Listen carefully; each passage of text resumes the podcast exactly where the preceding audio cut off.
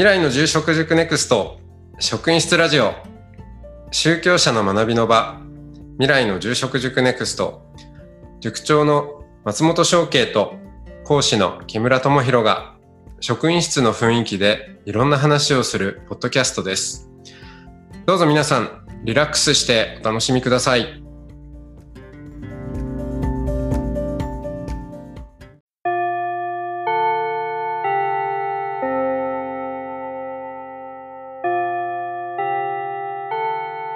疲れ様です。お疲れ様です。はい。えー、職員室トーク、ちょっと時間よろしいでしょうかね。はい、はい。どうぞ。あのーそう。なんかね、すごくよく聞かれる、うんはい質問、うん、がありまして。はい。あのーまあいろんな規模のお寺があるんですけど、基本的には家族経営。はい。うん。まあ、個人事業主に毛の生えた程度な感じでやっているお寺も多いかなと思うんですね。はい。うん。で、そこに、でも、とはいえ、いろいろな事情で、やっぱちょっと手が回らないぞと。う。うんん。で、また家族のね、状況も変わっていったり、あの、住職、副住職、うん、二人お坊さん体制でやってたんだけど、いや、そろそろ住職も年取っちゃって、交代して、で、いよいよ自分が、でもまだ、えー子供は後を継ぐほどは育ってない。要はお坊さんが一人減っちゃった状態どうしようとかね。うん。で、雇うべきか雇わないべきかっていう、うん、そこで悩んでるお寺がものすごい多いなとうん。思っているんですね。で、確かに難しいのは、あの、100人雇ってる会社が、うん、じゃあちょっと忙しいから101人、102人にしようっていうのはまあ、そのね、えー仕事の量とかに応じてやっていけばいいんでしょうけど、はい。でも、一人を二人にするかって、結構その、うん、大きいんですよね。で、まあ、じゃあそうじゃなくて、アルバイト的にやってもらうかとか、まあ、ピンポイントで季節だけ入ってもらうかとか、まあ、そういういろんなやり方もあると思うんですけど、うん、あの、ぜひ、ちょっとその辺、木村さんも、あの、まあ、大企業経験もありつつも、あの、割と、中小というよりは零細、はい。うん、企業とかの、まあ、現状も結構見てらっしゃるので、そこら辺で、うん、どうですか？そのボーダーラインとか、どうその辺で悩んでるところ、何を基準にこう考えていったらいいんですかね？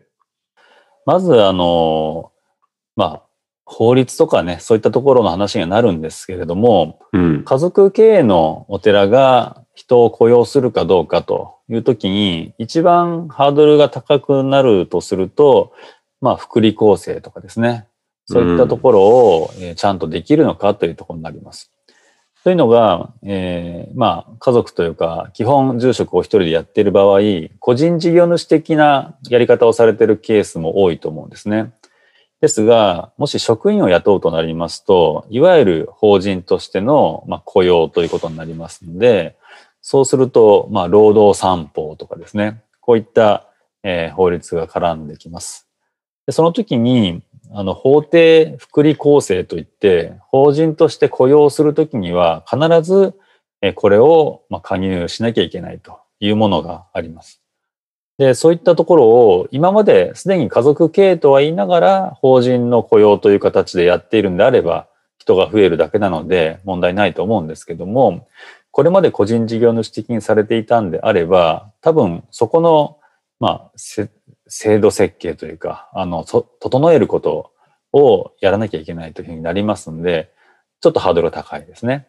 ですから、うんまず現状が、まあ、ご住職が雇用関係で宗教法人と、まあ、あの、契約をしているのか、まあ、個人事業主的にやっているのかっていうところが一番の分かれ目になるかなと思います。うん。そうですね。まあそう考えると、あんまりそこが整っていない、うん、ケースが多そうな気がしますね。整ってないですよね、おそらくね。うん、で、簡単にちょっとず概要だけ申し上げると、まあ、普通はですね、あの人を雇用するとなると、福利厚生というものをまあ準備します。うんでその福利厚生には、法定福利厚生と、えー法定外福利厚生っていう二つに分かれるんですね。で法定福利厚生っていうのは法律上決まっている必ずやらなきゃいけないことになります。ですから、これをやらないと法律違反になります。で、例えば、法はい。国民年金、あ、じゃあ、厚生年金とか、そうですね。あの、えー健康保険とか雇用保険とか、うんあと労災保険、うん厚生年金ってありますね。ただ、あの、規模が5人以上の場合っていうふうになっているものもありますので、今申し上げた中で言うと、まあ、すべてではないんですけれども、ただ、えー雇用保険とか労災保険っていうのは絶対加入しなきゃいけないですね。うん。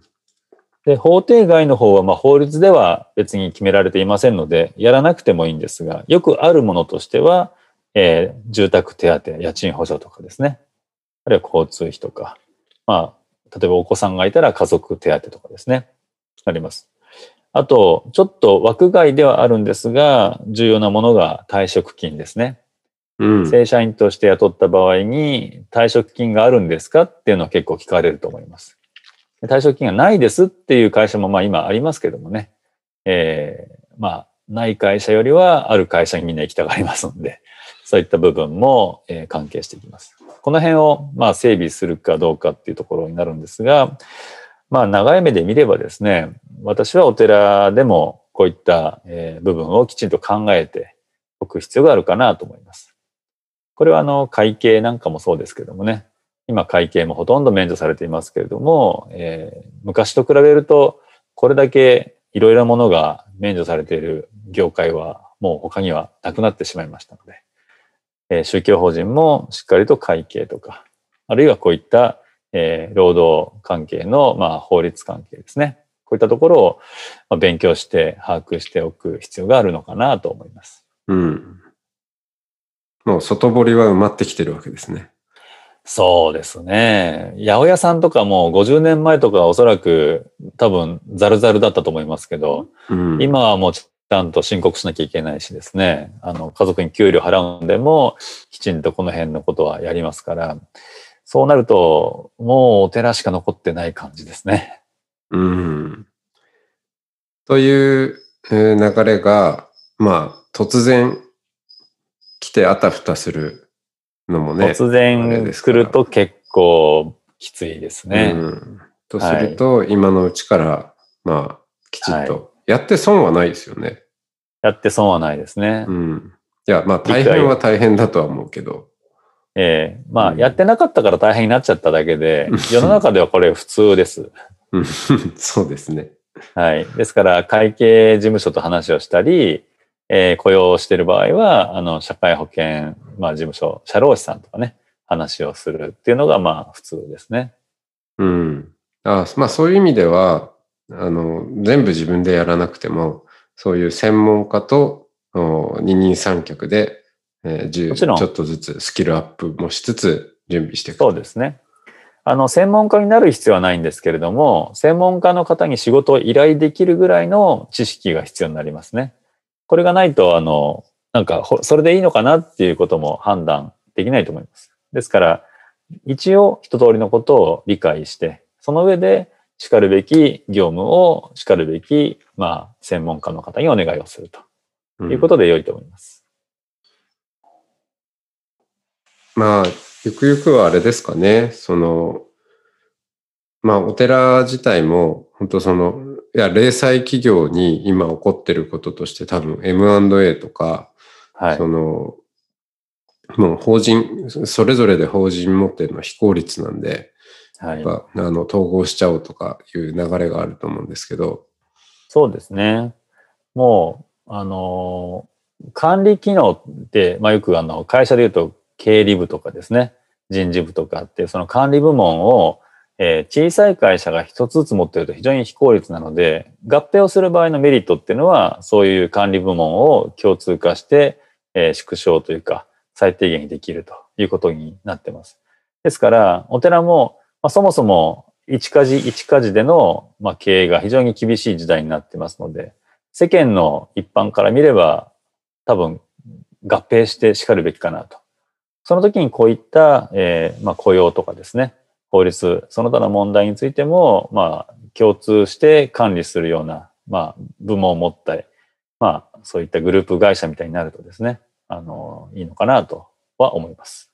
うん、まあ、お寺も変化の中にありますね。そうですね。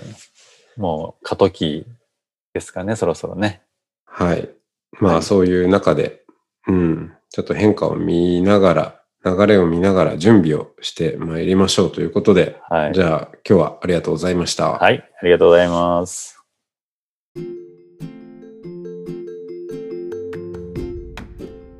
この番組は未来の住職塾ネクストよりお送りしています。未来の住職塾ネクストは地域、宗派を超えて集う多様な宗教者がマネジメントとリーダーシップについて学び、つながる場です。ご興味のある方は未来の住職塾ネクスト公式ウェブサイトをご覧ください。